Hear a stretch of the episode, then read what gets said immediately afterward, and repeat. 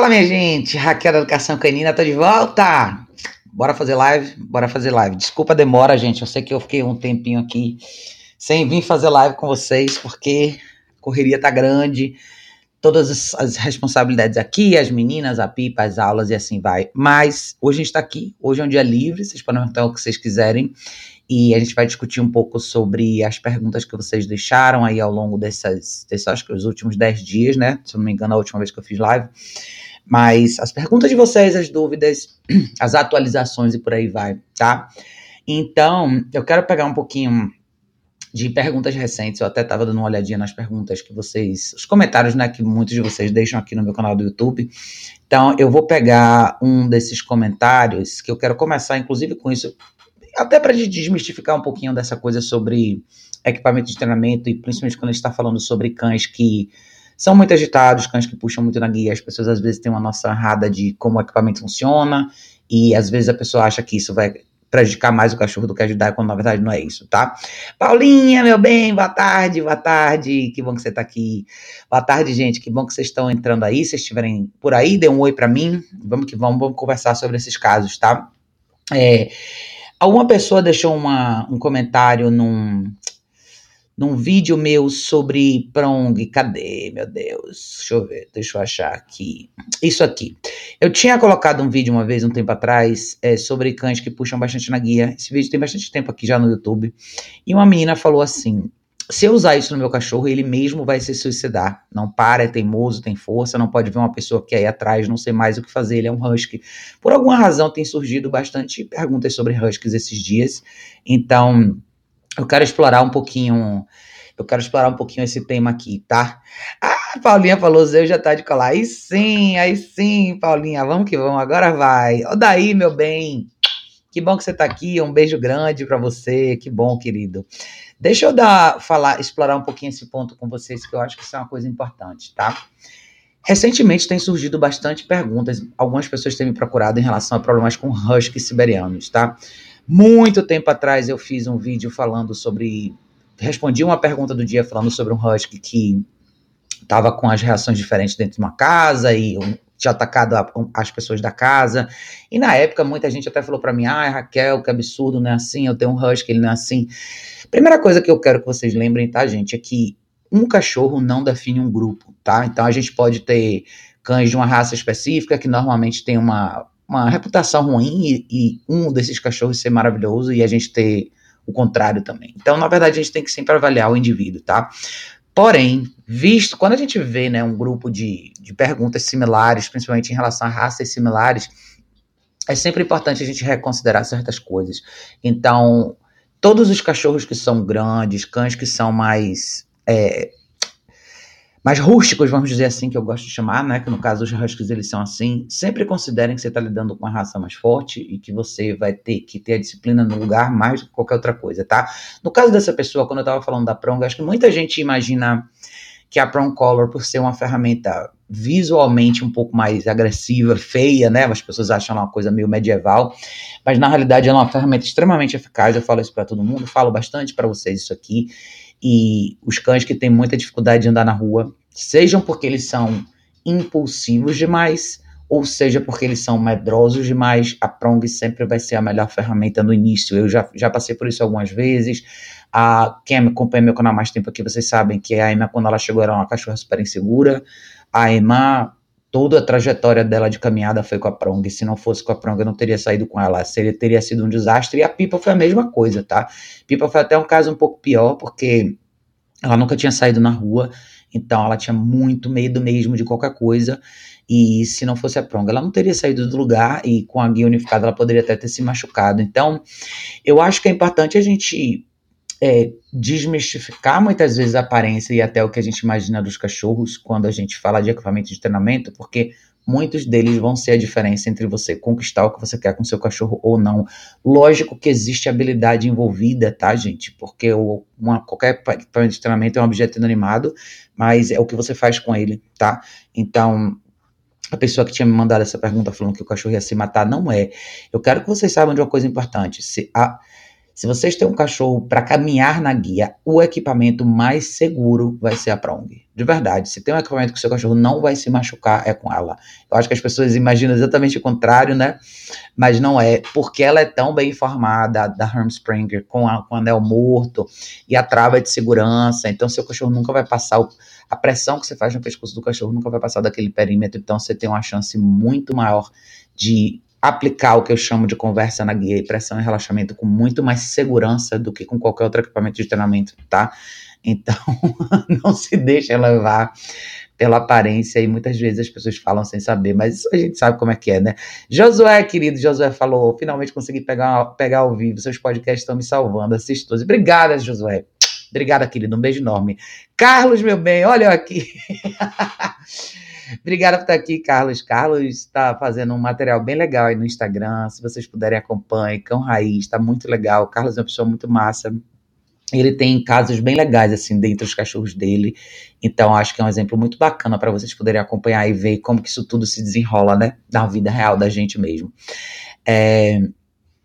Josué falou: Minha tristeza em usar a prong é que vai tirando os pelos do pescoço, mas vale demais. Sabe o que você pode fazer, Josué, se tiver um cachorro de pelo um pouco mais comprido? É, eu fiz isso um vídeo uma vez aqui, quando agora recente, quando a Pietra estava aqui. Qualquer cachorro de pelo um pouco mais longo, tá?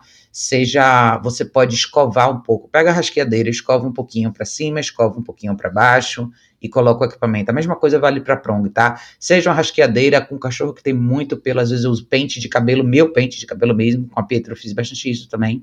A Pipa tem mais pelo também, a Emma também tem, mas eu nunca, meus, aqui meus cachorros nunca tiveram problema com pelo. A Lúcia é uma cachorra peluda também, então eu nunca tive queda de pelo por conta disso. Então se você, se o seu cachorro realmente é peludo demais ou pelo um pouco mais grosso, use a rasqueadeira, abra de um lado, abra do outro e você consegue colocar o equipamento sem criar um problema para você, tá? É, Rafa, meu bem, que bom que você tá aqui. Rafa falou, já tava sentindo falta das lives. Tava uma correria, gente, para achar um, um, tempo certo, mas agora, final, agora eu acho que de repente nos sábados, final de semana vai ser mais fácil. Ou não, vamos ver, tudo depende de como tá o andamento, porque eu tô com algumas turmas online durante a semana, então às vezes cai sempre nesse, nesse finalzinho de horário da tarde, e depois que termina acaba ficando muito tarde para fazer live, tá? É... Alessandra falou: Meu cachorro pulou a janela da sala com a prong na guia longa, só levou um tranco, não marcou nem a pele, mais ou menos dois metros de altura. Menina, que loucura! Mas tá vendo? Na verdade, ela não machuca mesmo. Acho que as pessoas, é, as pessoas imaginam que vai furar o pescoço do cachorro, que vai machucar. Não, não vai, tá, gente? Não vai mesmo. De verdade. Quando a gente fala de segurança, eu acho que a prong é a ferramenta mais segura de todas, tá? De todas mesmo. Principalmente quando você tem um cachorro que não tem foco nenhum, que você quer começar a sua dinâmica de andar com ele na guia direitinho e você ter mais controle sobre a caminhada, absolutamente vai ser a ferramenta que eu sempre indico. Carlos falou: a prong não tirou os pelos do meu cão, já o colar de elos deixou o pescoço todo pelado. é, depende do, do material que você está usando também, tá? A prong que eu uso é da Hermspringer, vocês sabem disso. Então, ela é, as pontinhas dela são super arredondadas, ela é um material diferenciado, por isso que ela é mais cara, por isso que ela é importada. Então, quando eu falo, tô, todas as vezes que vocês me escutarem falar de Prong Color, eu tô falando da Prong Color da Hermspringer, tá? Que tem lá no meu site, vocês podem ver. É, vocês podem comprar de onde vocês quiserem, na Amazon, assim vai, mas não vende aqui no Brasil, então tem que importar.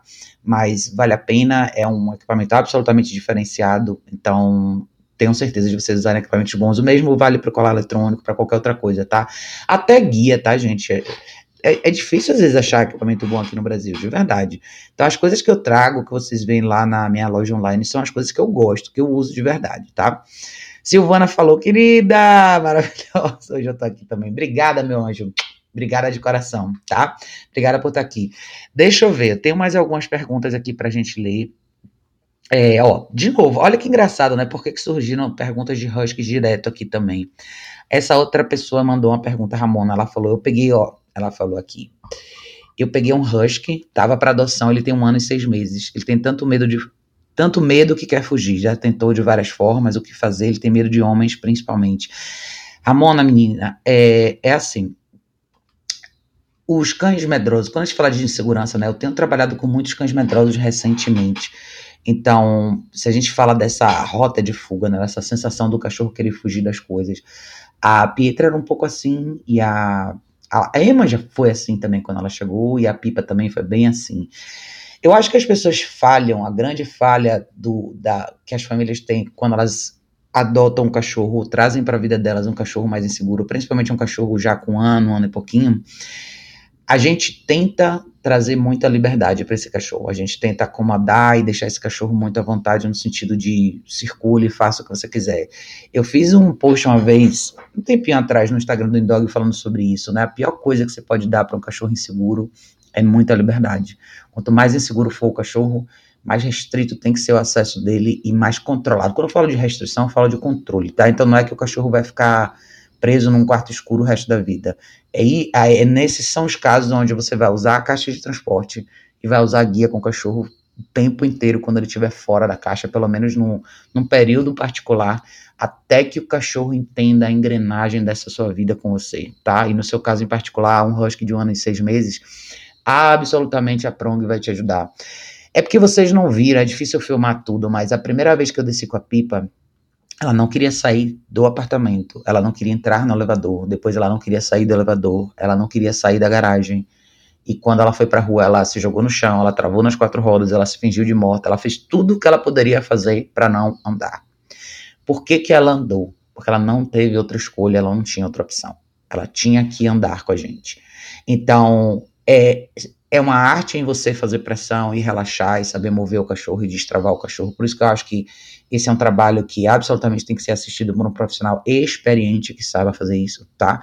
Porque sim exige uma sensibilidade, mas ao mesmo tempo uma objetividade que tem que estar tá dentro desse formato de condução desse cachorro, não só para ele andar na rua, mas para ele se mover de um ponto A para o ponto B para o ponto C, pela sua casa, onde você estiver, tá? Eu acho que a gente a gente dá muita liberdade para os cães inseguros. Eu conheço cães que passaram a vida inteira assim, com medo de um, medo da vassoura, o medo do pano de chão, o medo do barulho da máquina, e assim vai. A gente, a gente não diz o que o cachorro tem que fazer naquela situação.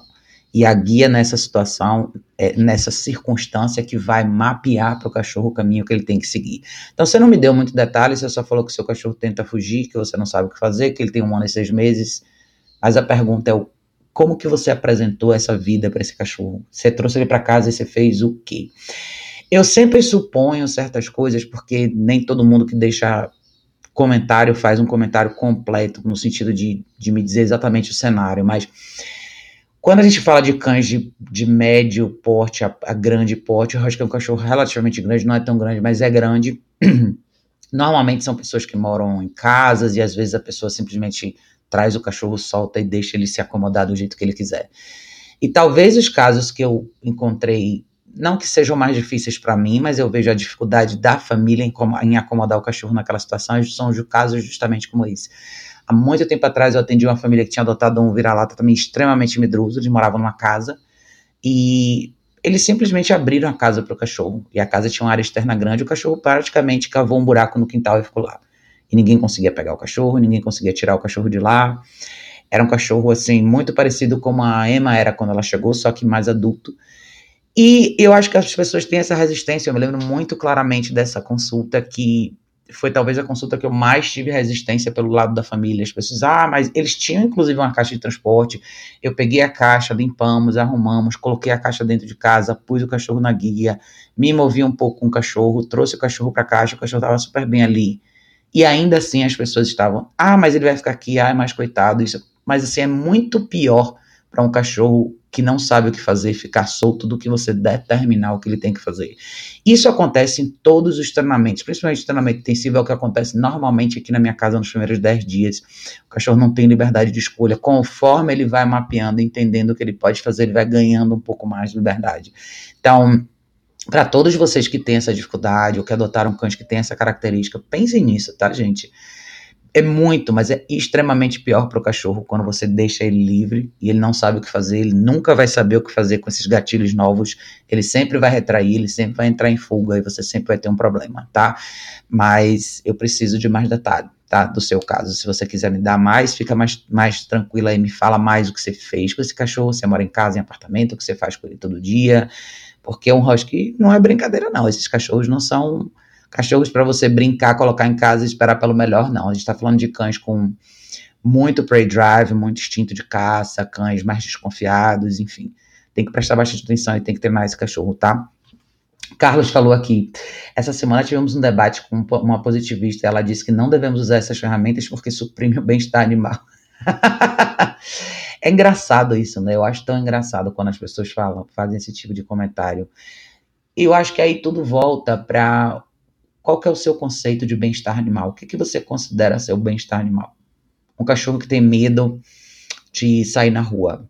Será que o bem-estar dele está dentro desse medo? Você vai manter ele dentro dessa bolha de insegurança pro resto da vida? É isso que, que faz ele se sentir bem? Ou será que superar esse medo não é o que você realmente tem que fazer? Esse termo bem-estar animal está sendo jogado como pipoca no micro-ondas o tempo inteiro, todas as vezes que as pessoas veem coisas que elas consideram politicamente incorretas, vamos dizer assim. Então, eu acho que isso é um grande obstáculo, mas um grande obstáculo mesmo, que pega no emocional das pessoas, porque é um termo que leva você para o seu lado um pouco mais sensível, isso faz com que as pessoas reconsiderem todos os elementos de disciplina e direção que envolvem o treinamento de cachorro, isso só faz com que você comprometa a vida desse cachorro a longo prazo. Então, nós que estamos desse lado da arena temos que falar muito, mas muito sobre isso, porque nós ainda representamos uma porcentagem pequena.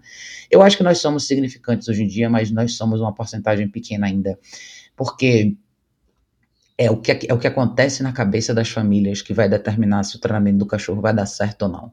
Você pode mostrar o que você quiser, eu sei disso porque eu faço isso há anos, você pode mostrar sucesso atrás de sucesso, evoluções atrás de evoluções, mas quando as pessoas se veem de frente para a possibilidade de terem que fazer aquilo com os cães delas, e, e, o que eu digo de aquilo, assim, é, é você literalmente ajudar o cachorro a superar um obstáculo que muitas vezes não é bonito, como por exemplo com a Pipa, o dia que ela se jogou no chão e fez tudo aquilo ali, você poderia achar que horror. Não, não é. Eu tinha que ajudar ela a superar isso. E vocês que estão acompanhando os vídeos dela estão vendo como ela adora sair na rua hoje, ela adora caminhar, ela adora fazer bastante coisa.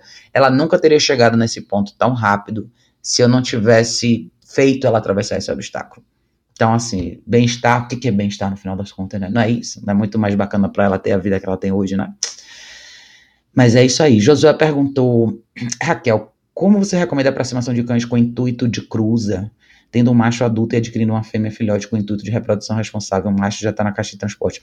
Josué, eu não sou a melhor pessoa para falar sobre, sobre reprodução dos cães, tá? Eu nunca tive isso dentro da minha vida, eu nunca tive cães para cruzar.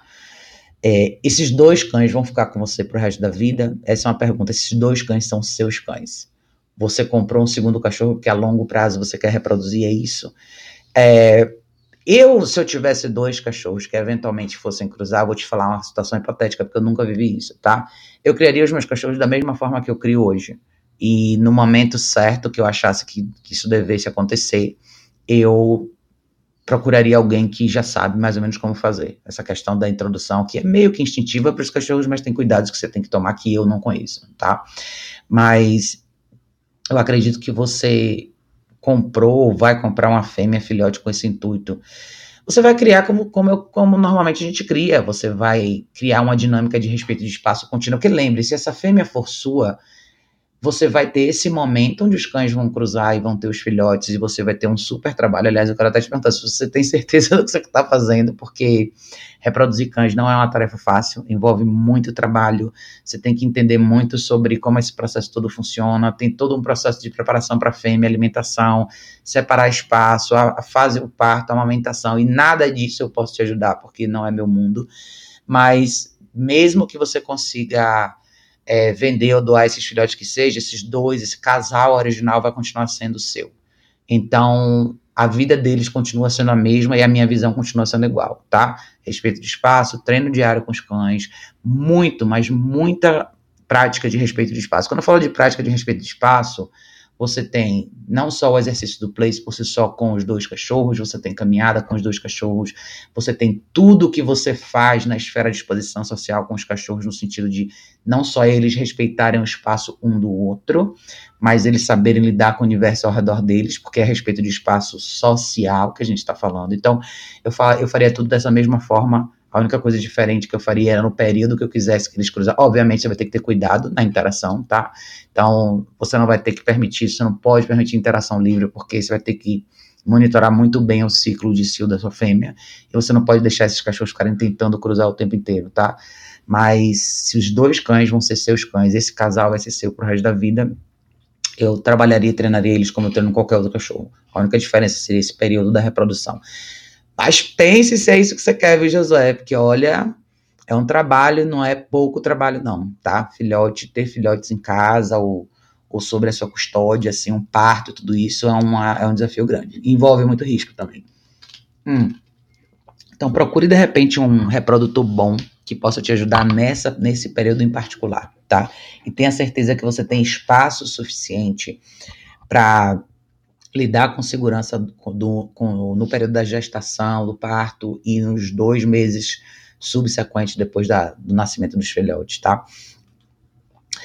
Eliel falou: usamos a prong pela primeira vez. Nossa cachorra não puxava, mas se adiantava. É milagroso. Eliel, a prong é sensacional. Eu sempre falo que, mesmo para uma pessoa não experiente, ela, ela absolutamente traz resultados quase que imediatos o que você vai fazer daqui para frente é masterizar o uso de pressão e relaxamento na prong, tá? Então, o cachorro que puxa muito, normalmente quando você põe na prong, ele, ele, ele, ele vai diminuir 90% da intensidade dele, e aí é uma, ele, ele só adianta um pouco, mas aí é uma questão de você começar a trabalhar o que eu sempre chamo de exercícios de direção que é você andar um pouco reto, dar dois passos para o lado, você muda de direção subitamente algumas vezes, você faz o exercício do oito, você faz o heel tap, você faz todas aquelas coisas que vão fazer com que o cachorro entenda como te dar essa atenção e assim, como manter essa posição que você precisa, tá? Mas a prong é absolutamente sensacional. É, José perguntou: spray educador para mordida para um filhote de três meses é recomendável? Eu não, eu, eu não sei qual que é o spray que você está falando, mas pode ser que seja um pet corrector. Que pet corrector é um sprayzinho de ar comprimido que algumas pessoas usam. Para alguns cachorros funciona, para outros não, tá? Dito isso, José, o que que eu posso te falar sobre cães dessa idade, tá?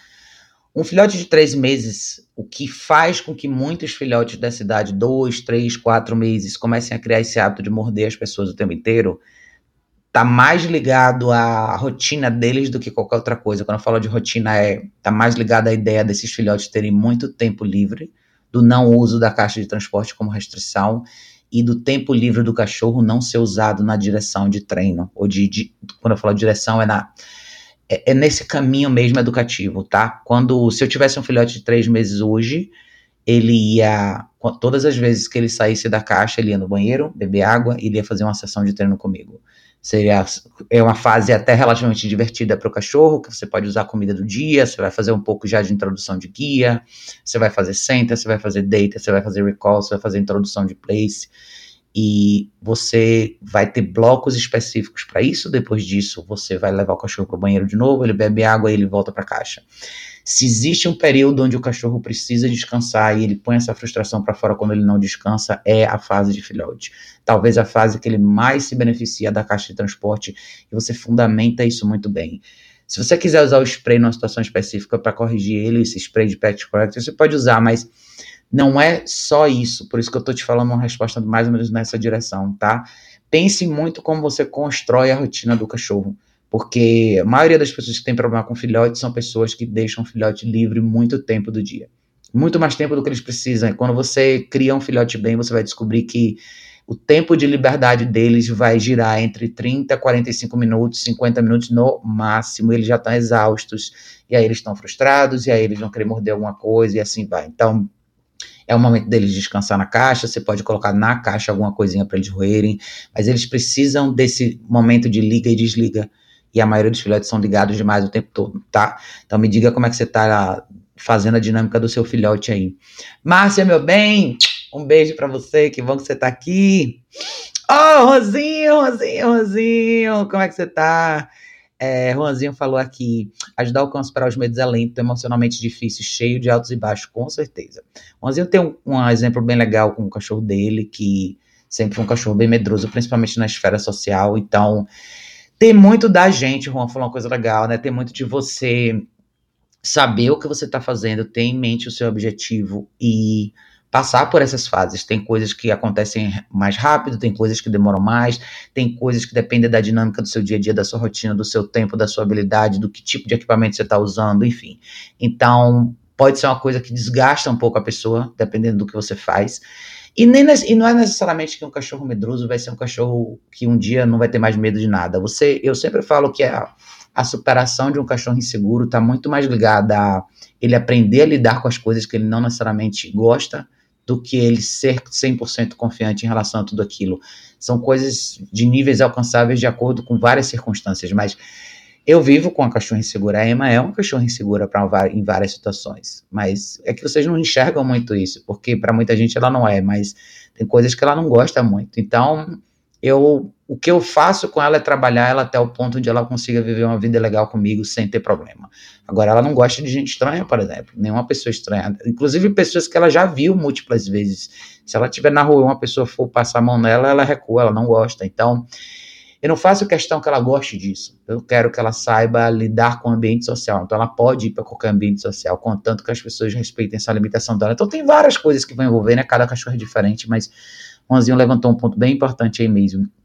Pode ser lento, pode ser bem lento, pode ser um processo a longo prazo, e o seu lado emocional é o lado que vai ditar muito de como esse processo vai girar. Então tem que a gente vai aprendendo junto com o cachorro também, né? Às vezes você teve um cachorro no passado, dois cachorros que foram extremamente confiantes e nunca tiveram nada disso, e de repente, pum, aparece esse outro cachorro na sua vida e você não sabe como lidar. Então é um processo mesmo. É, Carlos falou sobre a moça lá, ele falou, ela disse que nós usamos que nós que usamos ferramentas somos preguiçosos. Quem sabe faz sem ferramenta, achei loucura. É o dono que não quer virar um comportamentalista, não tem uma situação urgente, achei nada a ver. É engraçado, sabe, Carlos, porque esse argumento nada mais é do que um argumento copia e cola. Eu já ouvi isso várias vezes, não é só aqui no Brasil, tá? Muitos, muitos profissionais que, que entram em embate mais ou menos com a gente, criticam a forma como a gente trabalha, eles gostam de usar esse argumento que a gente faz isso porque nós somos preguiçosos. Mas quem faz treinamento de cachorro, como a gente faz, a gente sabe que tá, tá longe de, de, envolver preguiça. Você, por exemplo, fazer uma introdução legal, um treinamento bacana de colar eletrônico, tá longe de envolver preguiça. Você trazer um cachorro para uma esfera de superação de insegurança, tá longe de, de envolver preguiça. Eu acho que eles gostam de falar isso porque a gente alcança resultados relativamente rápidos. E eles, como eles não têm outro argumento, eles falam que a gente faz tudo isso à força e a gente não treina de outra forma porque a gente tem preguiça, mas isso não existe. Não existe porque eles não mostram os resultados deles. Eu acho também para mim que é fora da realidade você falar para uma pessoa que tem um cachorro que puxa na guia, um cachorro reativo na rua, que ela vai precisar de um ano de treinamento. Isso não existe. Isso, na minha visão, nada mais é do que uma justificativa para tirar dinheiro de uma pessoa, seja porque você não sabe como resolver ou porque você realmente quer explorar aquele, aquela fragilidade daquela pessoa e daquele cachorro. Então, não condiz com a realidade. Eu acho que é por isso que eu acho que a gente mostra, quando a gente mostra o trabalho da gente todo dia, é justamente para você mostrar para as pessoas que é possível. Então, se você quer resolver, é possível resolver. Agora, dizer que é preguiça e que a gente não faz as coisas direito, quem mais treina, quem mais faz repetições somos nós. Essa é, é a verdade. Quantas vezes vocês veem a gente fazer a mesma coisa e eu falo várias vezes para você o nome do jogo é repetição, principalmente quem treina no colar eletrônico.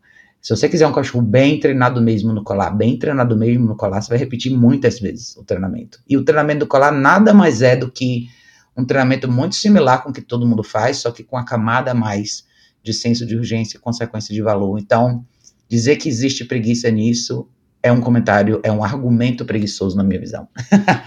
Por isso que esse argumento nunca ganhou discussão nenhuma e essas pessoas, ao invés de mostrarem o trabalho delas, é só fazer criticar o que a gente faz, né? Como sempre. É. Ah, o Thiago aí. Thiago, meu bem, como é que você tá? Thiago falou. É, Gaia hoje tá aqui na roça. Já pediu colar no 71 para deitar no. ah, eu quero ver depois, Thiago. Filma para mim para eu ver como é que ela tá. É, Carlos, é, Tiago falou, eu vi essa, Carlos. Quanto mais tempo demora para educar, menos tempo que vai aproveitar a liberdade de verdade. Exatamente. Tiago falou o melhor argumento. Eu acho que manter uma família e um cachorro preso num problema durante anos, porque por alguma razão você não quer que a pessoa corrija o cachorro, o cachorro de forma nenhuma, é, é fora da realidade, gente. É fora da realidade isso. É fora da realidade do mercado, é fora da realidade de expectativa e de realidade. Tiago falou a coisa mais certa. Quanto mais cedo o seu cachorro for treinado, mais cedo ele vai ser incluído na sua vida de verdade, mais cedo ele vai aproveitar a vida dele, mais cedo ele vai ter liberdade. Cara, é só vocês verem a pipa aqui. Essa cachorra vivia numa casa com, sei lá, 250 cachorros, nunca tinha saído na rua, nunca tinha feito nada. Ela ainda nem fez um mês aqui. Eu já fui com essa cachorra para festa de aniversário, salão de beleza, correio, restaurante, bar, padaria, sorveteria, o que você imaginar. Então, assim, eu não fiz nada de surreal com ela. Eu simplesmente tirei ela dessa casca. Eu não deixei ela ficar no lugar mental onde ela estava. Muita gente não consegue fazer isso.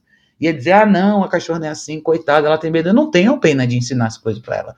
Eu não tenho pena de colocar ela para enfrentar os desafios dela. Por isso ela está do jeito que ela está hoje. O que, que é melhor para o cachorro? Fala a verdade. O que, que é melhor? Mas é aquilo, por isso que eu falo que a escolha, na verdade, a evolução do cachorro, ela depende muito de como a pessoa enxerga o treinamento e o que ela realmente quer. Eu sempre pergunto para as pessoas, e eu tenho no meu formulário lá qual a sua expectativa de verdade, porque você tem que saber até onde você quer chegar com o seu cachorro. E tem gente que emocionalmente não está pronto para isso. Às vezes as pessoas reconhecem isso e voltam pro buraco delas e levam o cachorro junto. E eu não acho que isso é justo pro cachorro. Por isso que eu acho que essa camada do mercado de adestramento, esse pessoal que critica tanto a gente e passa boa parte do tempo só olhando para o que a gente faz para criticar, esses são os verdadeiros culpados do porquê que o universo dos cães domésticos hoje é como é. É esse é o grande problema. É... Josué tinha falado, é só para saber mesmo a questão da reprodução. Outra pergunta, você acha que 8 horas por dia na caixa de transporte é muito para um cachorro de 2 anos? É, se for à noite, não, tá? À noite vai existir isso aí, de 8 a 10 horas. Agora, se for o dia, tá? Aí já é um pouco mais complicado. Não é que é, não é, é que assim, você, se você for uma pessoa que trabalha fora o dia inteiro, se essa for a sua pergunta, se for nessa direção, tá?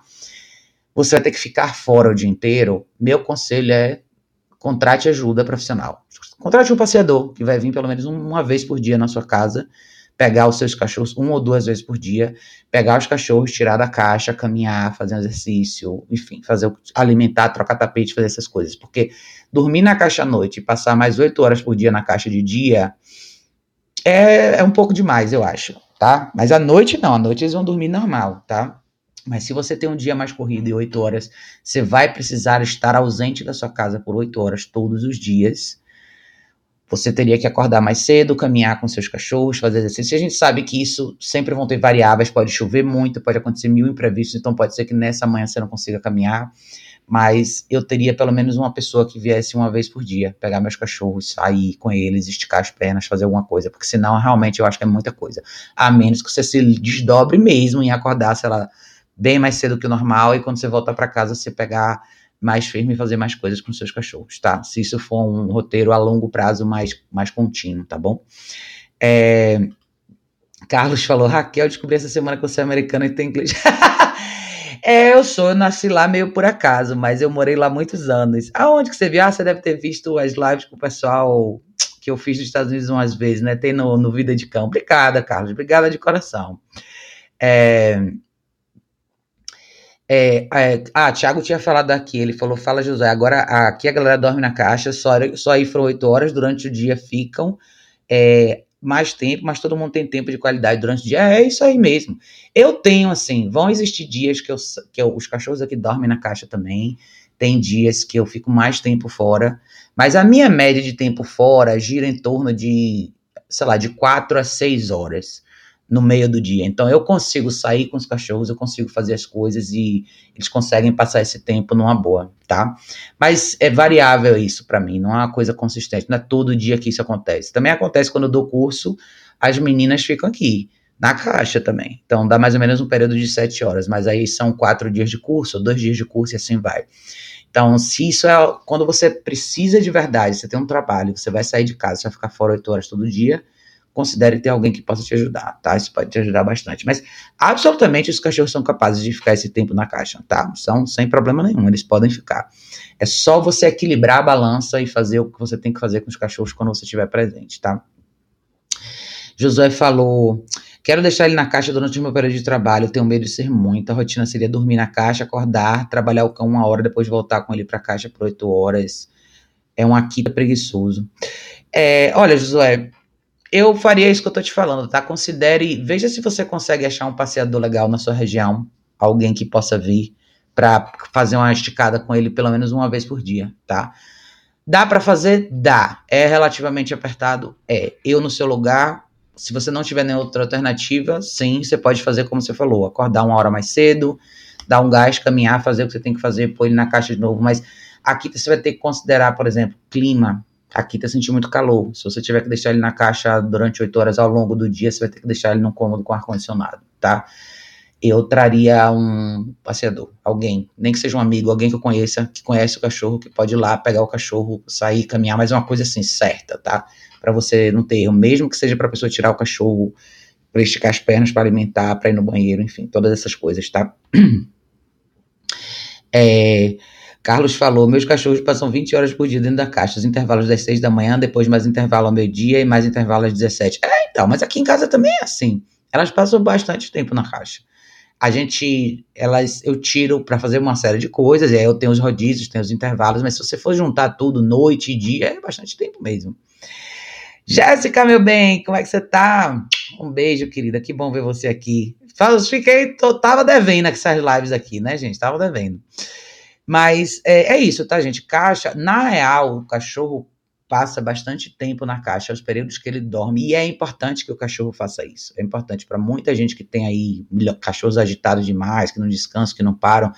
O, o, hábito de usar a caixa de transporte com frequência, se você pensar na caixa de transporte como base, tá? É aqui que o cachorro dorme, você vai sempre ter ela como referência de ponto principal. Então, seu cachorro sai, ele usa o banheiro, ele caminha, ele treina, ele fica com você, ele faz play, ele faz outras coisas. Quando ele não tem mais nada para fazer, ele volta para a caixa. Criar esse hábito no cachorro faz toda a diferença, porque se um dia você precisar ficar mais tempo fora, ele vai ficar, não vai ser um problema para ele ficar na caixa, tá? É, Matheus perguntou aqui: boa tarde, eu tenho um pastor belga de Malinois de três meses e quero sair com ele. Como ensinar ele junto? Mateus. Ó, Thiago, você que tá aí, hein? Você, Thiago que gosta disso aí. É, você tem que treinar ele, ensinar ele, né? Você vai ter que fazer uma base legal com ele de introdução de guia, tá? Seria ótimo se você já introduzisse, se você já começasse com uma prong, porque você vai estar tá falando aí de um cachorro grande que lá na frente vai exigir muito de você. Então, quanto mais cedo você começar com uma Malinois, melhor comece a introduzir pressão e relaxamento na guia, comece a introduzir movimento na guia. Então, o que, que quando eu falo de pressão e relaxamento, o que, que isso significa? Quando as pessoas andam com o cachorro na rua, todos vocês já devem ter visto essa cena. Uma pessoa inexperiente, ela não tem noção do que a guia realmente deveria fazer na, na caminhada com o cachorro. Então, normalmente as pessoas põem uma coleira qualquer no cachorro, uma guia, e elas seguram a guia lá na sua ponta e vão atrás do cachorro. A guia é um elemento que que liga você ao cachorro. É como se fosse um tradutor, uma forma que o cachorro tem de entender o que ele tem que fazer com você. Então, pressão significa que o cachorro está adiantando demais, está indo longe demais, está distraído demais. E relaxamento significa que o cachorro está na posição certa. Isso requer uma certa finesse, um exercício que você tem que fazer com o cachorro todos os dias um pouco, tá? Até porque quando você levar o seu cachorro para rua, tudo vai chamar a atenção dele. Então, você precisa realmente que esse cachorro tenha essa noção dessa linguagem na guia e saiba o que fazer com você com a guia. E tem várias formas. Você pode usar um, parte da comida do dia no início, se você quiser, para desenhar a posição. Marcadores são importantes. Quem trabalha com Malinois, Thiago tá aí, que do cão querido aí. Se você quiser, segue ele. Thiago trabalha bastante com cães assim. E esses cachorros precisam de claros marcadores, tá? É, você vai usar muito o equilíbrio entre motivação e correção para desenhar a resposta do comportamento que você quer. Mas comece cedo. Tem muito vídeo aqui no meu canal sobre introdução de conversa na guia, isso é importante.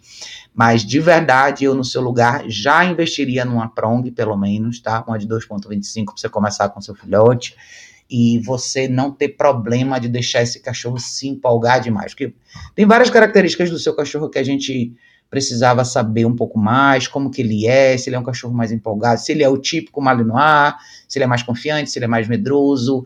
É um cachorro que quanto mais cedo você começar a pôr no eixo, melhor o Thiago tá aí para te falar, tá? Então você pode trabalhar várias coisas com ele, mas pressão e relaxamento na guia não é uma coisa difícil de fazer, tá? Você vai ter que só desenhar esse, esse processo com ele.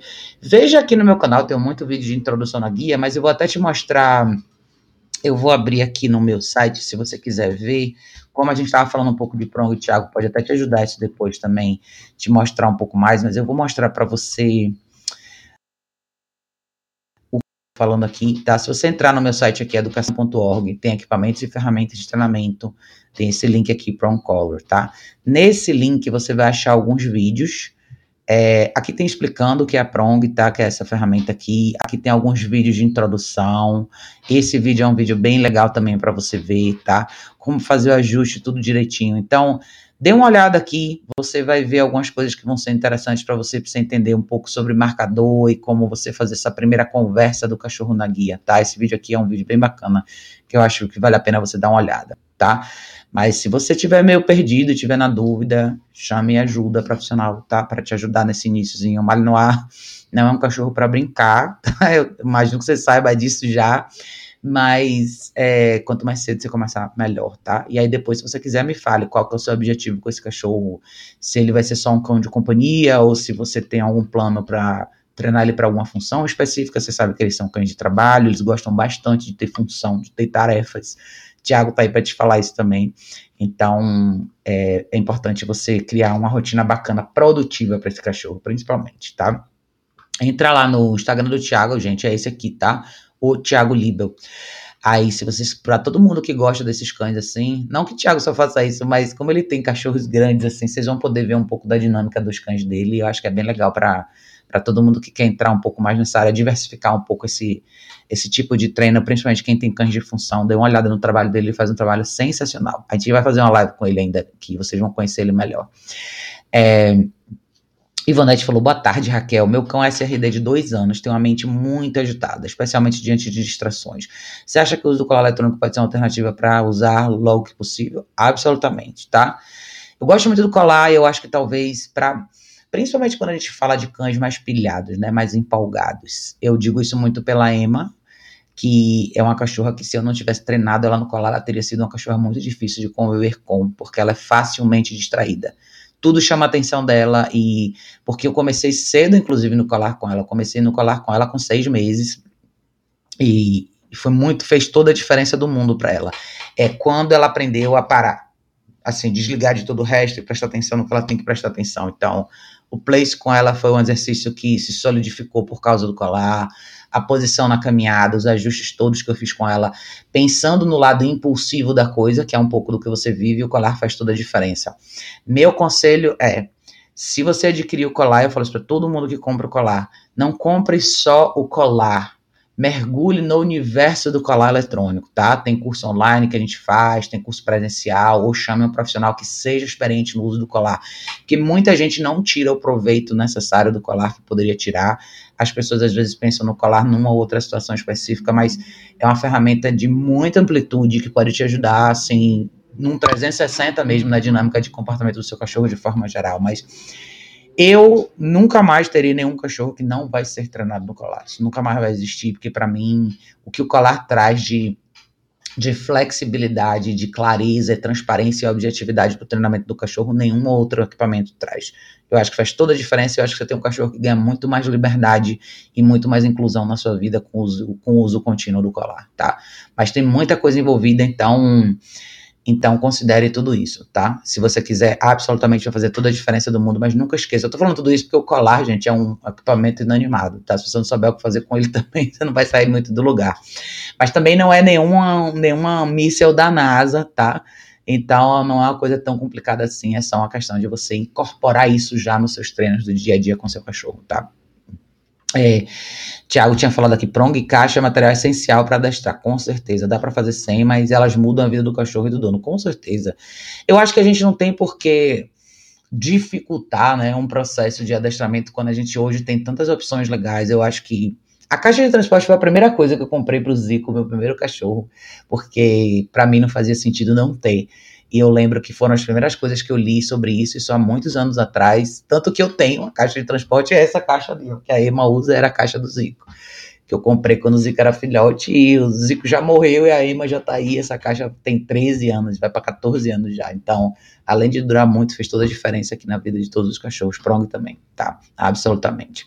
Matheus falou, muito obrigado. Obrigado a você, querido. Que bom que você tá aqui para participar, viu? É, Carlos falou, eu tenho um Lulu de trabalho, ele realmente ama treinar e fazer atividade física. É, é mas sabe o que é engraçado, né, Carlos? Todos os, os Lulus da Pomerânia que eu atendi até hoje, eles têm uma característica similar. Eu acho que as pessoas pegaram esses cachorros porque eles são bonitinhos e pequenininhos e de alguma razão, por alguma razão eles ficaram na moda, né? Mas eles são cachorros meio rústicozinhos, eles não são cachorros que gostam muito dessa pegação, eles são extremamente ativos, eles adoram tarefas. Eu vi com a Petra aqui em casa como ela deu uma florada assim, ela ficou três semanas aqui para uma cachorra que praticamente não saía de casa. Nossa, a satisfação dela em desde fazer esteira e fazer os exercícios e fazer as coisas e as caminhadas você vê que esses cachorros precisam dessas tarefas. Então, não se engane com os Lulus da Pomerânia, não. Eles não são esses cachorros de bolso que todo mundo imagina, não. Eles, na verdade, gostam muito de tarefas. Na verdade, boa parte dos cachorros gostam. Então, principalmente quando você tem o que a gente chama de um pouco mais de drive, um cachorro mais disposto, esses são os cachorros que quando você inclui tarefas para eles todos os dias, eles se dão muito bem. Quando eu falo de tarefas, não é necessariamente cães de trabalho por si só, mas um exercício, uma dinâmica de treino, umas coisas simples que a gente faz com o cachorro todo dia, que é revisar o que o cachorro já sabe. Isso faz uma diferença enorme para eles. É, João falou aqui: Oi Raquel, eu tenho uma filhotinha de três meses que foi abandonada. Ainda não tem um caixa de transporte, porém ela fica num espaço limitado no corredor. Deixa eu ver. Ela dorme a noite toda, passa muito tempo tranquila no espaço. Porém, quando eu vou cozinhar ou tô na sala, ela chora muito e sempre se desespera. Fico na dúvida é, de quando que é o momento de para ir lá ou deixar. É, na verdade, assim, João, você, ela já tem três meses. O que você tem que fazer é começar a desenhar o seu treinamento no sentido de inclusão e distribuição de espaço na sua casa, tá? Ela tem um espaço reservado para ela dormir é uma coisa, ela passar o dia inteiro lá é outra, tá? Então, ela dormir naquele espaço reservado dela, beleza. Aí, se você vai para a cozinha cozinhar, essa é uma excelente oportunidade de você trazer ela com você, pôr ela na guia e coloca ela no que amanhã vai ser o place dela, né? O Thiago fez um vídeo legal esses dias falando sobre pontos de parada dos cachorros na casa. Eu falo isso bastante para vocês também. Então, quando a gente quer introduzir a cozinha para o cachorro, não é pôr o cachorro solto na cozinha e deixar rolar, é quando você traz o cachorro na guia e mostra para ele o que, que ele faz na cozinha, o que, que ele faz na sala, o que, que ele faz no escritório. Defina os pontos onde o cachorro pode parar, o que, que ele tem que ficar. Nós vamos para a cozinha todos os dias, então na sua cozinha tem que ter um lugar onde o cachorro saiba que saiba, saiba que se a gente vai ficar ali é naquele lugar que ele tem que ficar. E isso começa agora, com três meses, tá? Você pode usar a alimentação da, dela todos os dias para começar a fazer esses marcadores e usar guia para limitar movimento já agora tá? Então, o espaço reservado não é para o cachorro ficar lá o resto da vida. O espaço reservado é para ele dormir, para ele descansar, quando ele não pode ser supervisionado. Mas o resto do seu dia é a hora de você começar a trabalhar no que lá na frente vai ser o seu circuito, que eu chamo, que é como transitar pela casa com seu cachorro. E o que, que o cachorro pode fazer ao longo desse trânsito. Isso tudo começa com a guia, tá? Então me fale se você já fez introdução de guia com ela, o que, é que você tem de equipamento e por aí vai, tá?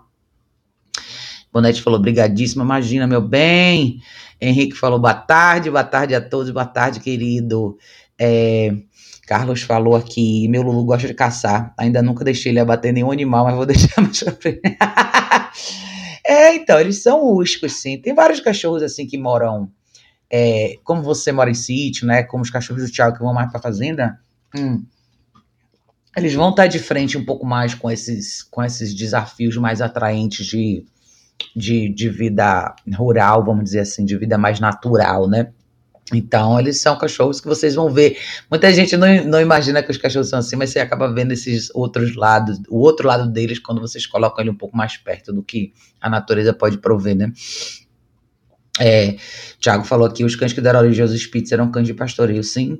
Eles são muito dinâmicos, assim, nesse sentido. E todos, sem exceção que eu conheci até hoje, não são cachorros, assim, que gostam de se abrir de cara para pessoas estranhas, eles não necessariamente são cachorros que gostam de ficar embolados no colo de ninguém, eles gostam de fazer alguma coisa. Então, eles gostam de fazer coisas com você, né? É a, a, dinâmica do pertencer dentro de uma atividade que inclui tarefas ou, ou, ou, processos a serem cumpridos. Isso é muito interessante de ver. E é engraçado porque eles acabam, as pessoas que se atraem por eles normalmente são pessoas que não tem esse perfil, ou tem um perfil totalmente contrário, né? Por isso que a gente tem tanto problema com os splits. Por isso que eles acabam surgindo tantas vezes dentro do meu radar, muitas vezes. É, João falou, massa, obrigada. Maratonei todos os seus vídeos, estou tá me ajudando muito. Maravilha, João, massa. Vá fazendo isso um pouco, tá? Eu acho que é importante. Esses dias eu falei, eu estava falando sobre, até numa revisão do grupo, sobre a parte de quando a gente fala de de não demorar muito de fazer exposição social. Quando eu falo de exposição social, gente, a ideia de exposição social, na, real, na realidade, ela começa dentro de casa, né? Se você pensar que a caixa de transporte é a base e tudo que o cachorro faz fora da caixa ele faz com você, um cachorro que não está acostumado a entrar na sua cozinha, a sua cozinha é uma, uma, uma, um ensaio de experiência de exposição social, só que doméstico. Ou seja, ele está num ambiente diferente e ele tem que aprender o que fazer naquele lugar. Eu gosto desse circuito, principalmente nos primeiros, nos primeiros 10, 15 dias de treinamento do cachorro, que é trazer o cachorro para espaços diferentes da casa. E se você treina o senta e o deita com o cachorro nesses lugares, é isso que ele vai ter que fazer, eventualmente deitar. Você começa a condicionar o cachorro a estar em situações novas, com sons diferentes, cheiros diferentes, coisas diferentes, mas ao mesmo tempo respeitando toda essa, toda essa distância, né? Esse não contato com esses estímulos. Isso lá na frente vai ter um efeito fenomenal quando você tiver que levar o seu cachorro para lugares diferentes. E quando você vence essas barreiras, aí sim, seu cachorro pode transitar com você em casa com mais facilidade, com mais liberdade. Eu posso para a cozinha fazer um almoço despreocupada se eu tenho um place na cozinha ali que meu cachorro vai ficar. Eventualmente ele pode roer alguma coisa ali. De repente eu saio da cozinha, eu venho para a sala e agora meu cachorro vai deitar nesse ponto específico da sala. Eu venho para o escritório, vou trabalhar, meu cachorro deita nesse ponto e por aí vai, tá? Então essa parte é muito, muito, muito importante mesmo. Quanto mais cedo a gente fizer, melhor. JC, meu bem, boa tarde. Que bom que você está aqui. Raíssa falou: Meu pit monster de quase quatro meses não consegue parar quieto no colo para fazermos carinho, pois só morde nossas mãos, pescoço e orelhas. Ele é bem dominante e agitado. Caixa de transporte poderia. Caixa de transporte pioraria esse estado. Raíssa, o que que você quer com esse cachorro no seu colo, criatura? Deixa eu te falar uma coisa importante, brincadeiras à parte, tá, Raíssa? Não crie esse hábito no seu cachorro. Eu digo isso para. Se você tivesse um chihuahua, eu te falaria a mesma coisa, tá? Não crie o hábito de colocar o cachorro no colo para fazer carinho. Se tem uma coisa que amanhã só vai te atrapalhar, é isso, tá? Se você tivesse um chihuahua, isso seria um problema, mas para o seu cachorro isso é um problema maior ainda.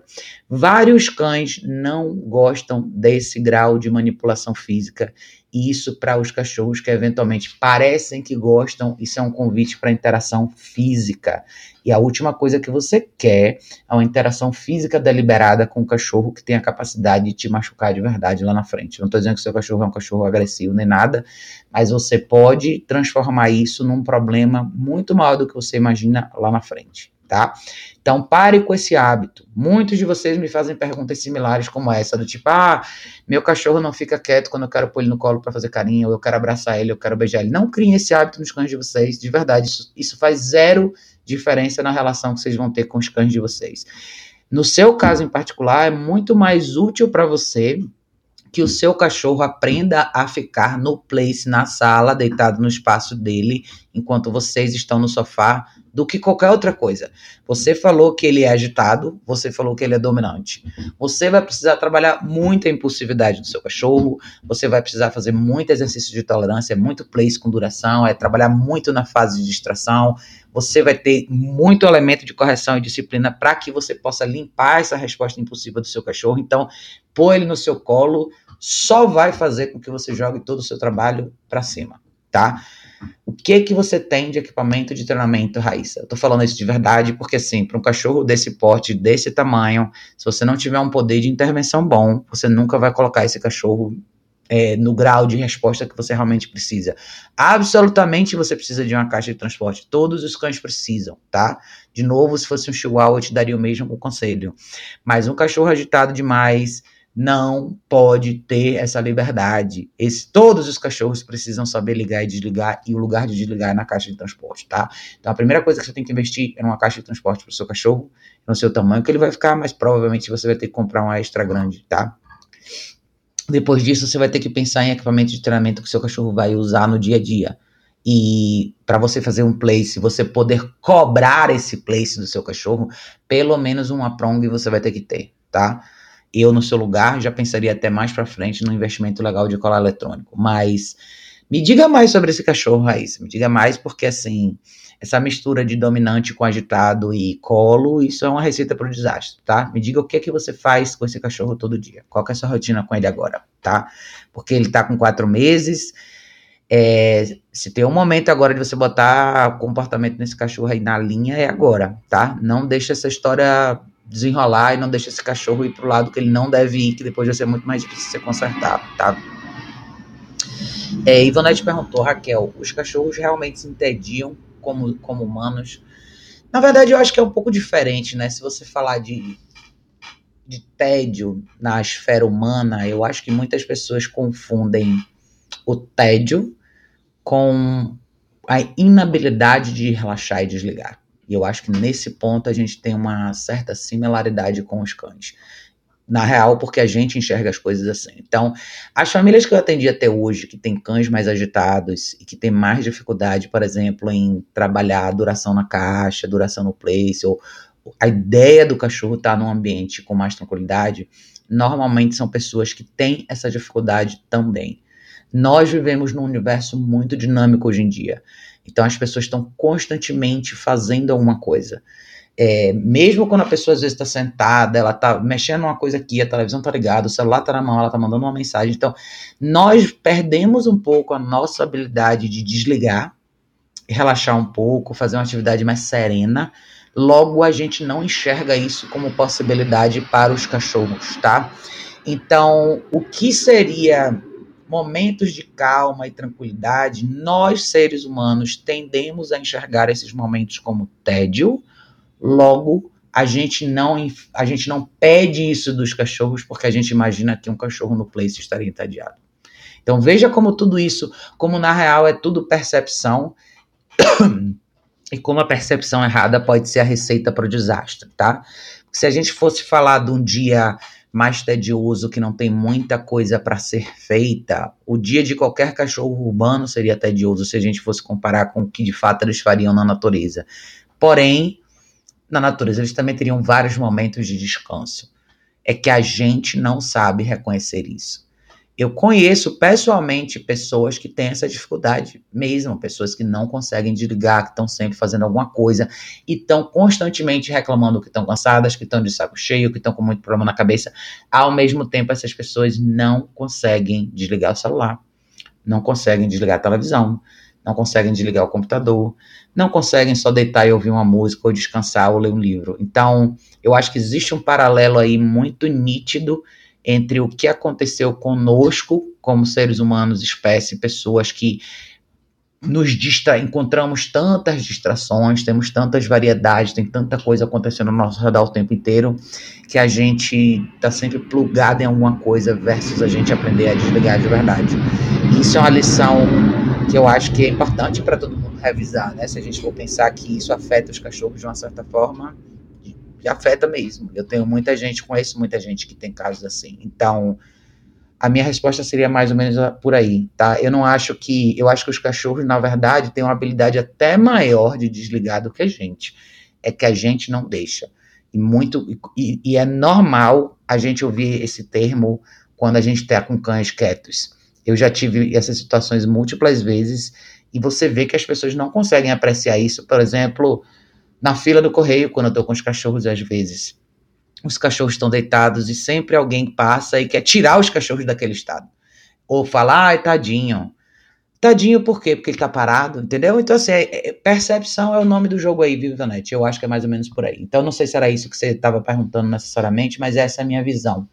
Então, eu acho que os cachorros conseguem relaxar com muito mais facilidade do que a gente e eles não enxergam isso como tédio, eles enxergam isso como um momento de você preservar sua energia para um momento que você realmente precisa.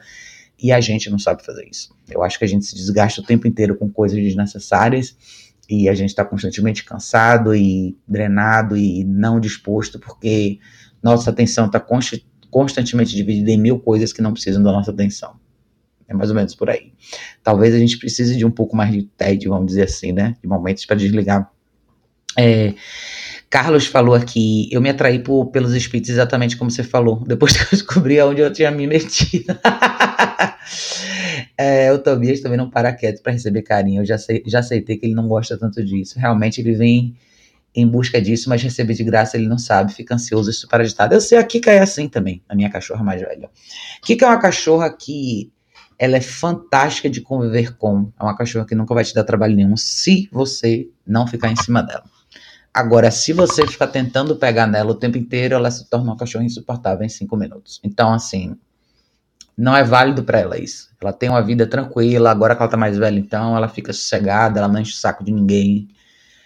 Mas cachorro, a maioria dos cachorros não gostam disso. Eu nunca tive nenhum cachorro assim que que era um cachorro que adorava esse afeto físico todo. Assim, o Zico gostava de ficar próximo, os cachorros gostam de pertencer, eles gostam de ter certeza que existe uma solidez no grupo.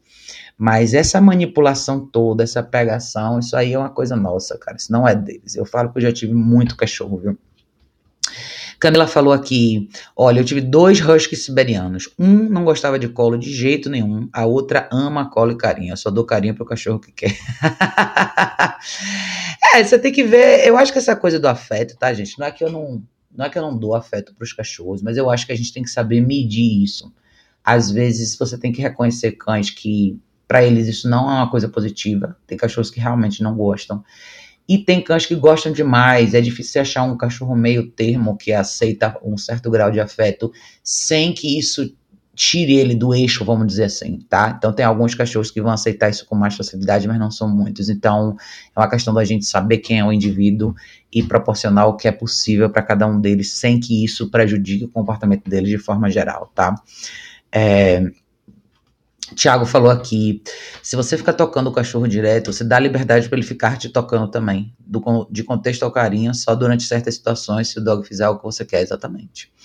É, essa troca, né, essa, é como eu falei sobre o contato físico, pra gente é carinho, pro cachorro é interação física. A interação física pro cachorro nem sempre vai ser o que você imagina, essa coisa de suave. Para muitos cães, interação física é um momento de um pouco mais de brutalidade, de um pouco mais de intensidade. Então, é como o Thiago falou, sem querer, você acaba convidando uma coisa que pode ser problemática para você mais para frente, tá?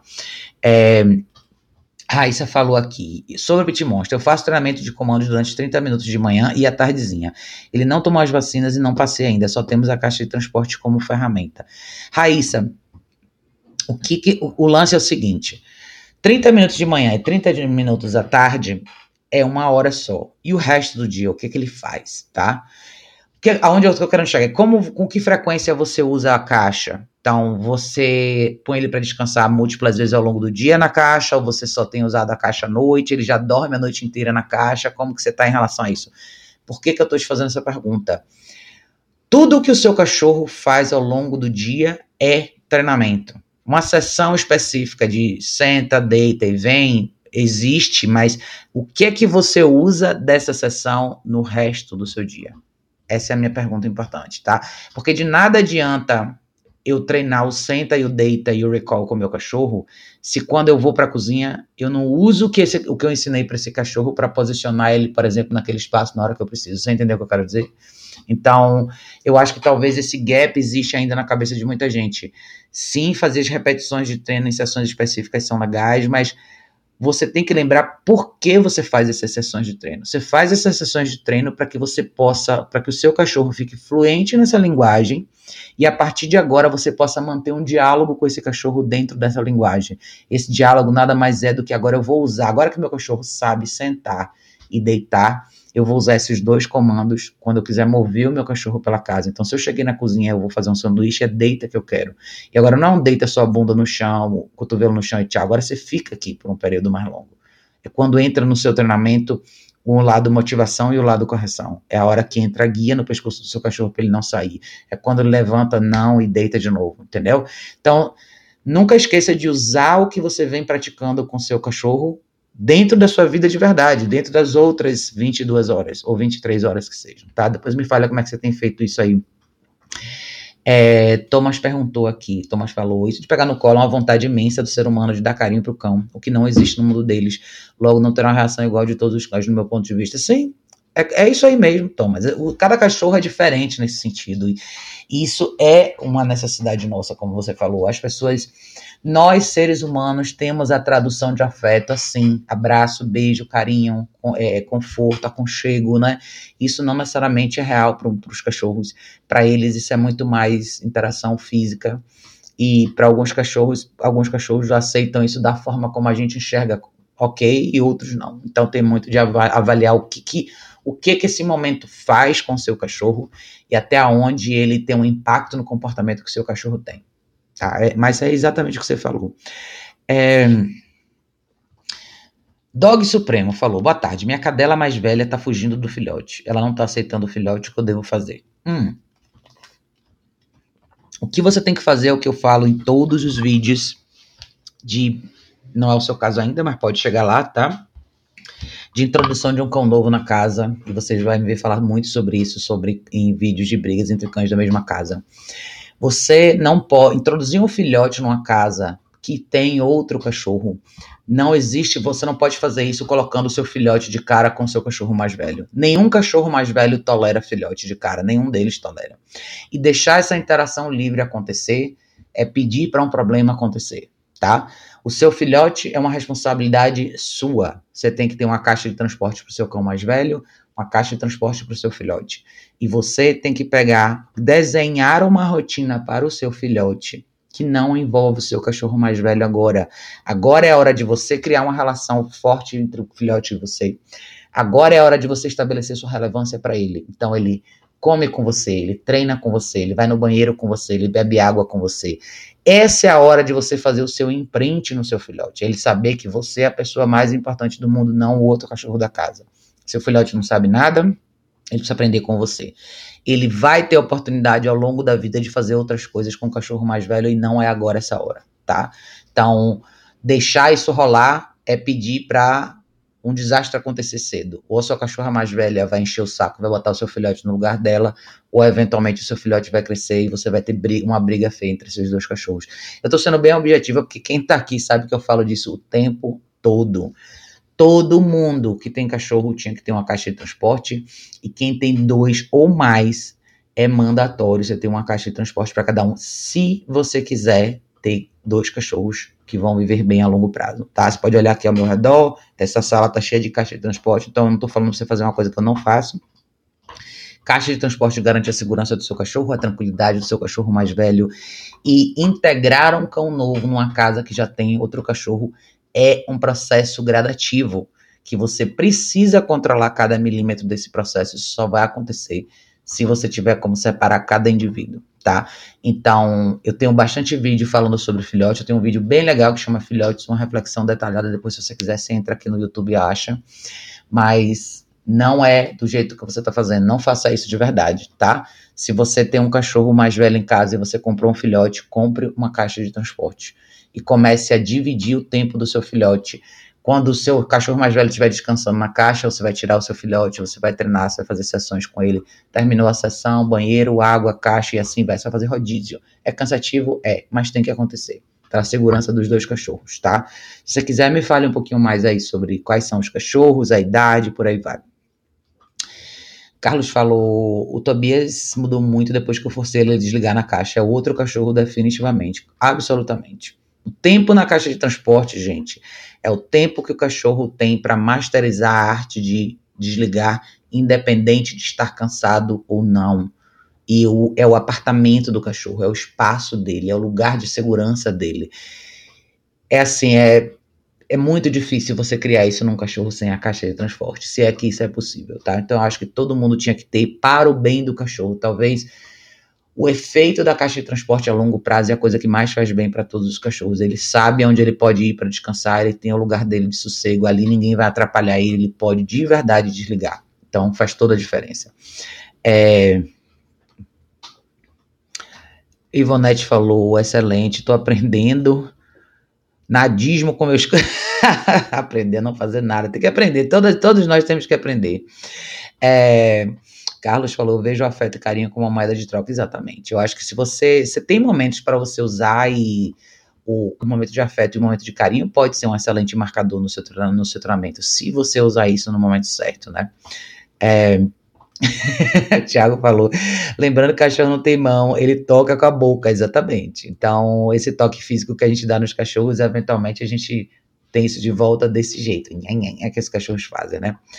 É, Jéssica falou, a Nala é uma carinho. Quando vamos dos meus pais, ela fica trocando de pessoa para pessoa, mas, mas nós controlamos para ela não ficar incomodando. Hoje ela não é chata, sabe quando a pessoa não quer mais. É, então. É, aí você falou aqui, mas sou eu, mas eu sou assim também, gosto de.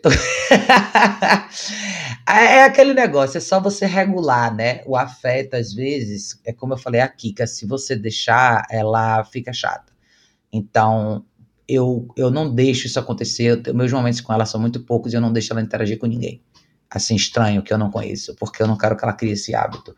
Porque ela é uma cachorra muito serena. Então, essa, esse é um momento que traz muita intensidade para ela. Então, é, é, é, preferível usar isso quando você realmente quer fazer alguma coisa com ela, como escovar, cortar a unha, assim vai, do que você ficar entregando isso para ela o tempo inteiro, entendeu? Mas eu não tenho problema num cachorro que gosta de afeto, é só você saber regular, como a Jéssica falou, né? É, Henrique falou: na matilha, o alfa recebe carinho dos demais, por isso não é correto oferecer carinho excessivo. Na verdade, é, na verdade, assim, o que você vê, né, quando você fala na matilha, o alfa recebe o carinho demais, não é exatamente carinho, é uma validação de hierarquia. Quando vocês enxergam esses vídeos onde você tem um lobo, se, você, se é um pouco disso, é mais ou menos essa ideia, né? Um indivíduo está em pé e os outros vêm, lambem ao redor e se jogam no chão e arrastam a cabeça embaixo. A gente meio traduz isso como carinho, mas isso nada mais é do que uma validação de posição hierárquica. O cachorro faz isso só para mostrar, eu sei quem você é, eu sei que eu tô aqui embaixo, então ele faz um pouco redor. Se você lê objetivamente é uma linguagem mais submissa, tá? Mas não é necessariamente esse carinho que a gente chama de carinho. Existe um elemento afetuoso ali, mas é mais validação de posição hierárquica, né? Aí você falou aqui embaixo, Carinho é recompensa, assim como petisco, só é oferecido com limites e com motivos. Na verdade, é, é, é se você usar. Se, é assim, para o carinho ser uma recompensa para o cachorro, você tem que estar tá falando de um cachorro que gosta de carinho. Tem cachorros que não gostam, tá? Mas se você tem um cachorro que gosta desse afeto, você vai usar isso para marcar coisas que o cachorro faz de correto. Então, sempre lembre que o princípio de qualquer treinamento, quando você. Treinamento para cachorro é domesticação. Nada mais é do que você ensinar um cachorro uma linguagem diferente para que ele possa conviver com você, que é de uma espécie diferente. Então, como a gente não fala a mesma língua, a gente usa o que a gente chama de marcadores.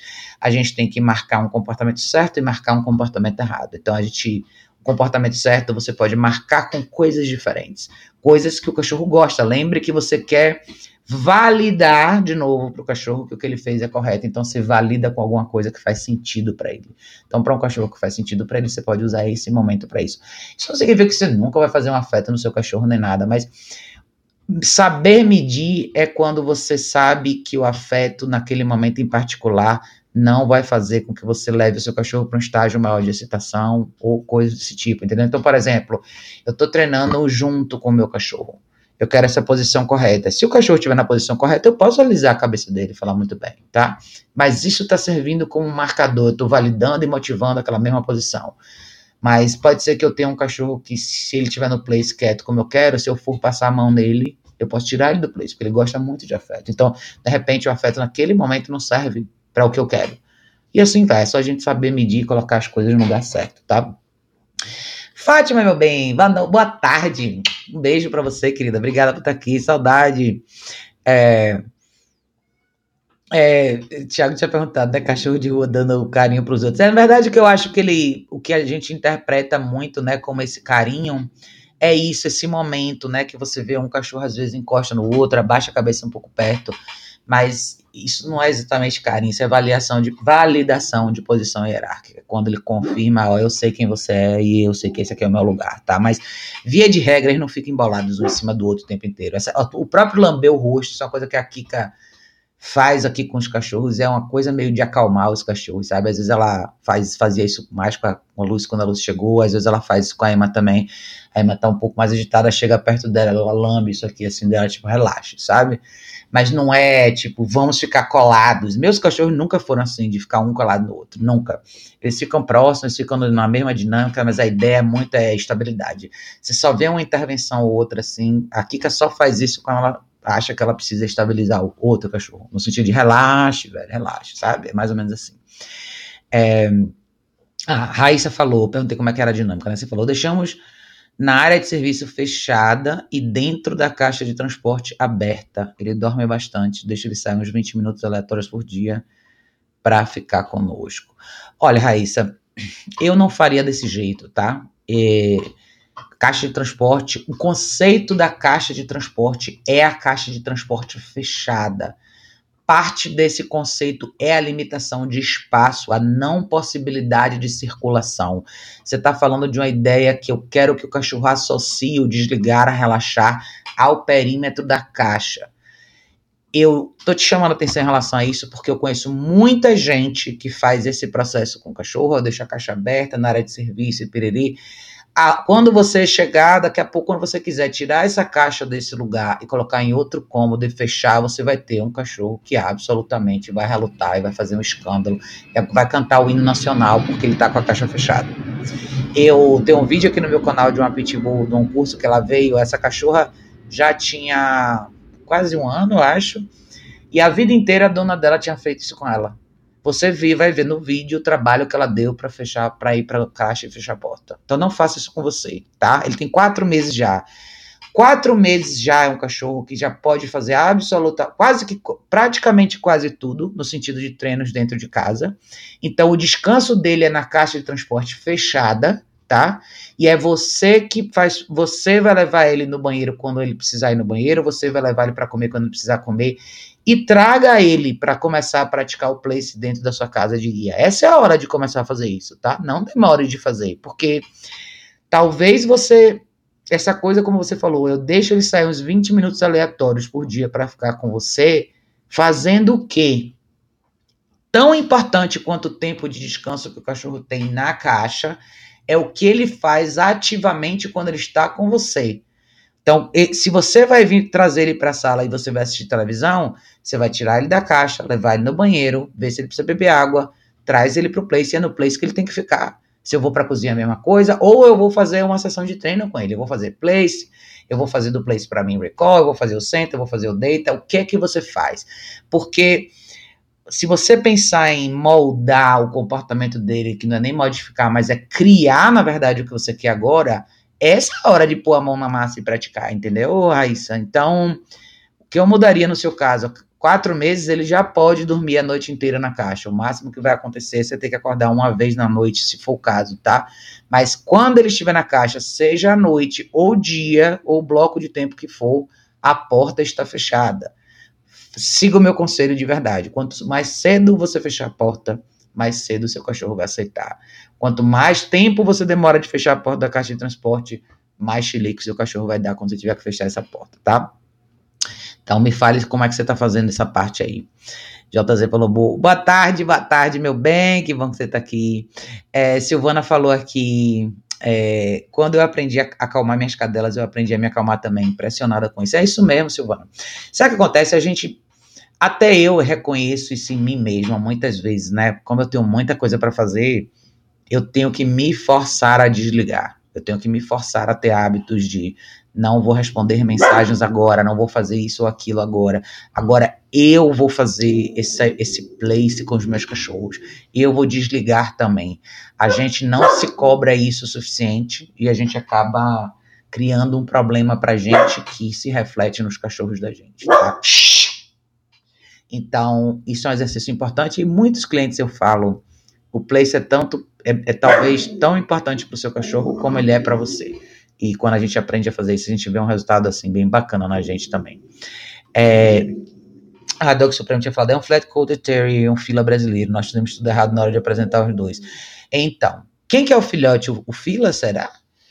Olha, é, de verdade, de verdade mesmo, você está falando de dois cães bem grandes, tá?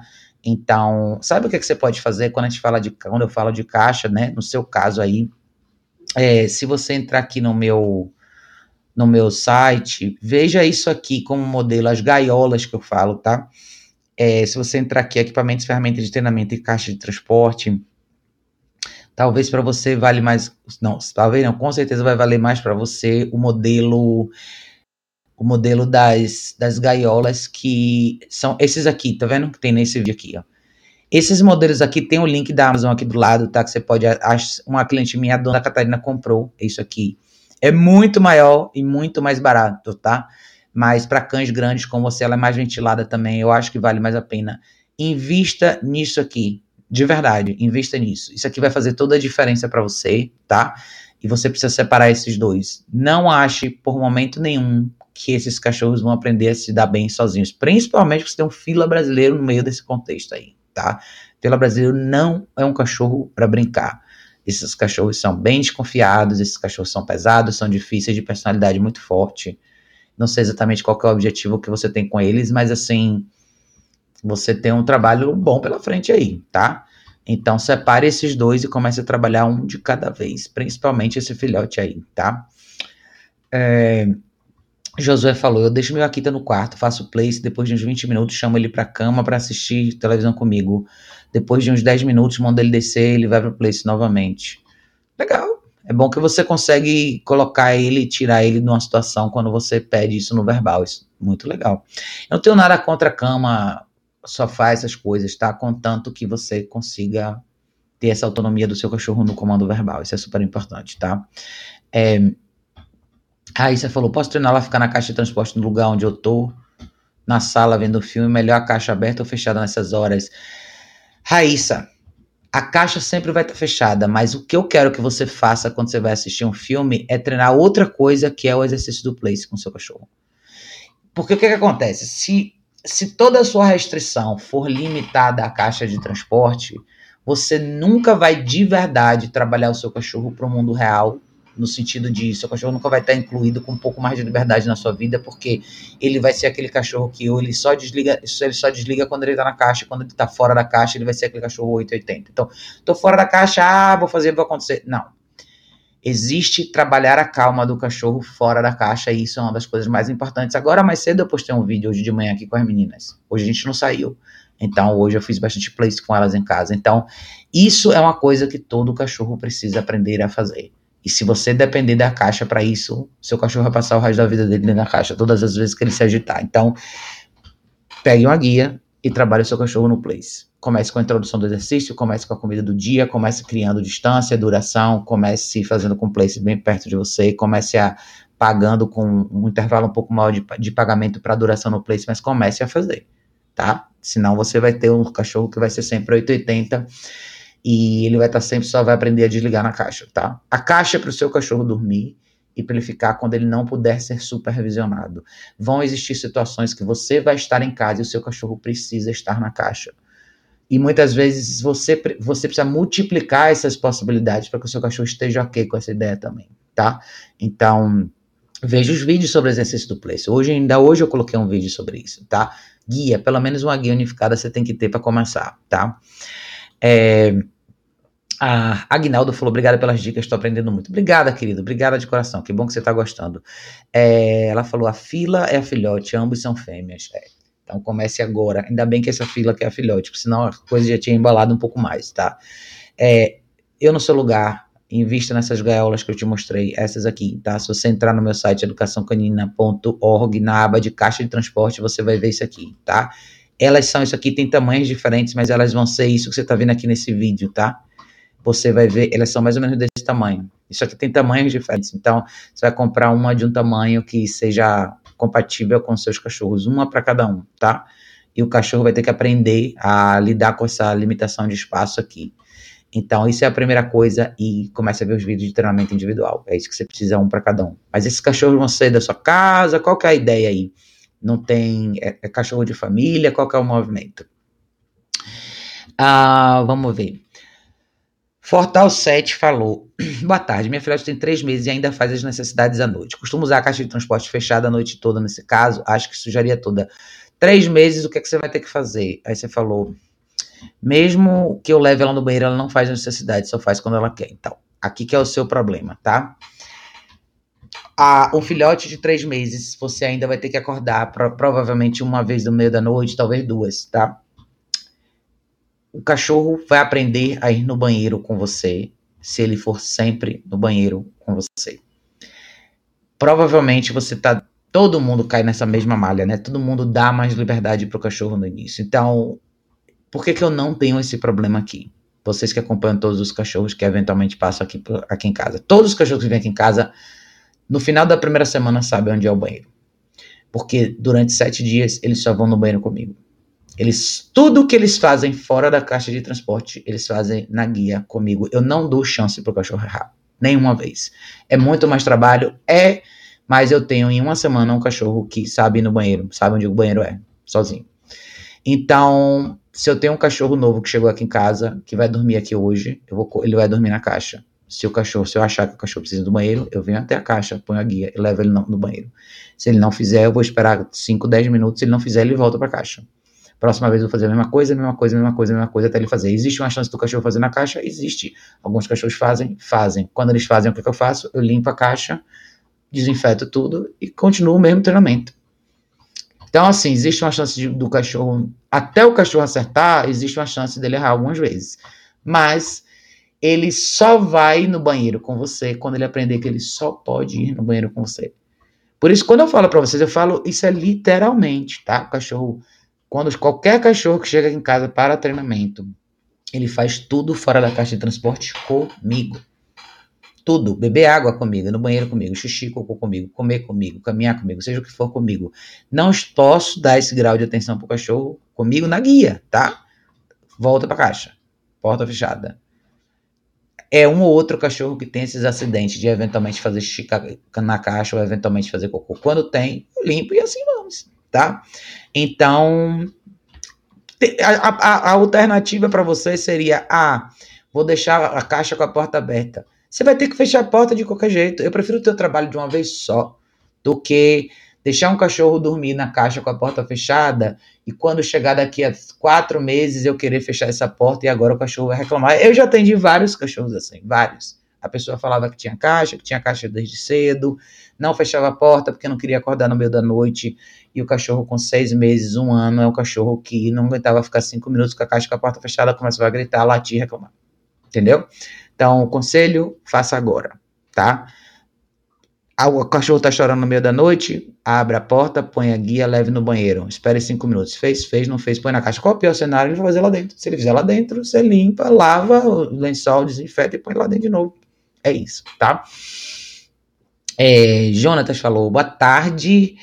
A caixa de transporte seria só na hora de dormir ou durante o dia eu faço place. A caixa de transporte é para o seu cachorro dormir à noite e para momentos de não supervisão. Dito isso, é muito importante que você condicione o seu cachorro para os momentos de não supervisão. Para isso, você precisa simular momentos ao longo do dia onde o seu cachorro vai ficar na caixa. Então, pense na caixa de transporte como base, como a gente falou um pouco mais cedo, tá? Seu cachorro vai acordar, assim que ele acordar, você põe a guia, leva ele no banheiro. Normalmente, assim que ele sai da caixa, ele vai no banheiro. Veja se ele vai beber água e faça o que você tem que fazer ao longo do dia, seja caminhar com o cachorro, seja treinar, seja fazer o que for. Durante o dia, absolutamente faça o place múltiplas vezes por dia. Mas quando você for tomar banho, põe o cachorro na caixa. Vê o rapaz da net, põe o cachorro na caixa. Você vai passar a pano no chão, põe o cachorro na caixa. Então, Varie essas experiências para que o seu cachorro tenha a oportunidade de experimentar a caixa não só à noite para dormir, mas ao longo do dia para descansar também. Eu não quero um cachorro que só durma a noite na caixa e durante o dia mostre qualquer tipo de objeção, porque vão existir várias situações ao longo do seu dia que você vai precisar ter o seu cachorro na caixa, e eu não quero que você espere a situação se apresentar para começar esse condicionamento. Então, crie essa, essa resposta no seu cachorro, onde você desliga é lá, tá? Então, vão ter situações durante o dia que às vezes você está em casa, mas é um momento que você quer relaxar um pouco mais não quer se preocupar com seus cachorros, então você deixa os cachorros, o cachorro na caixa e assim vai. Então, varia os blocos, faça múltiplas vezes durante o dia e à noite ele vai dormir lá. E lembre de sempre tirar o cachorro e a primeira coisa que, é, que você faz é levar ele na, no banheiro, tá? Se você fizer isso por uma semana na guia, uma semana, dez dias, logo depois disso o cachorro já vai ter uma noção certa de onde é o banheiro, você não vai ter mais esse problema. Mas sim, place é uma coisa, caixa de transporte é outra, o estado mental é mesmo. Você está falando de place no lugar sem restrição física e a caixa no lugar com restrição física mas a maioria dos cachorros vão desligar de verdade na caixa. Então você tem que fazer as duas coisas. Os dois exercícios são importantes, tá? Gente, mas é isso, tá? A gente ficou o quê? Uma hora e meia aqui já, foi massa. Eu vou ver se eu consigo vir amanhã de novo pra gente falar sobre, discutir um pouquinho mais sobre os temas de vocês. Mas, com fé em Deus, a gente vai conseguir ser mais consistente aqui nas lives, consigo fazer mais vezes ao longo da semana com vocês todos, tá? Mas obrigado a todo mundo que participou, obrigado a todo mundo que veio aqui de surpresa, tá? E ó, Beijo enorme, joguem duro com os cães de vocês. A gente se vê em breve no próximo vídeo.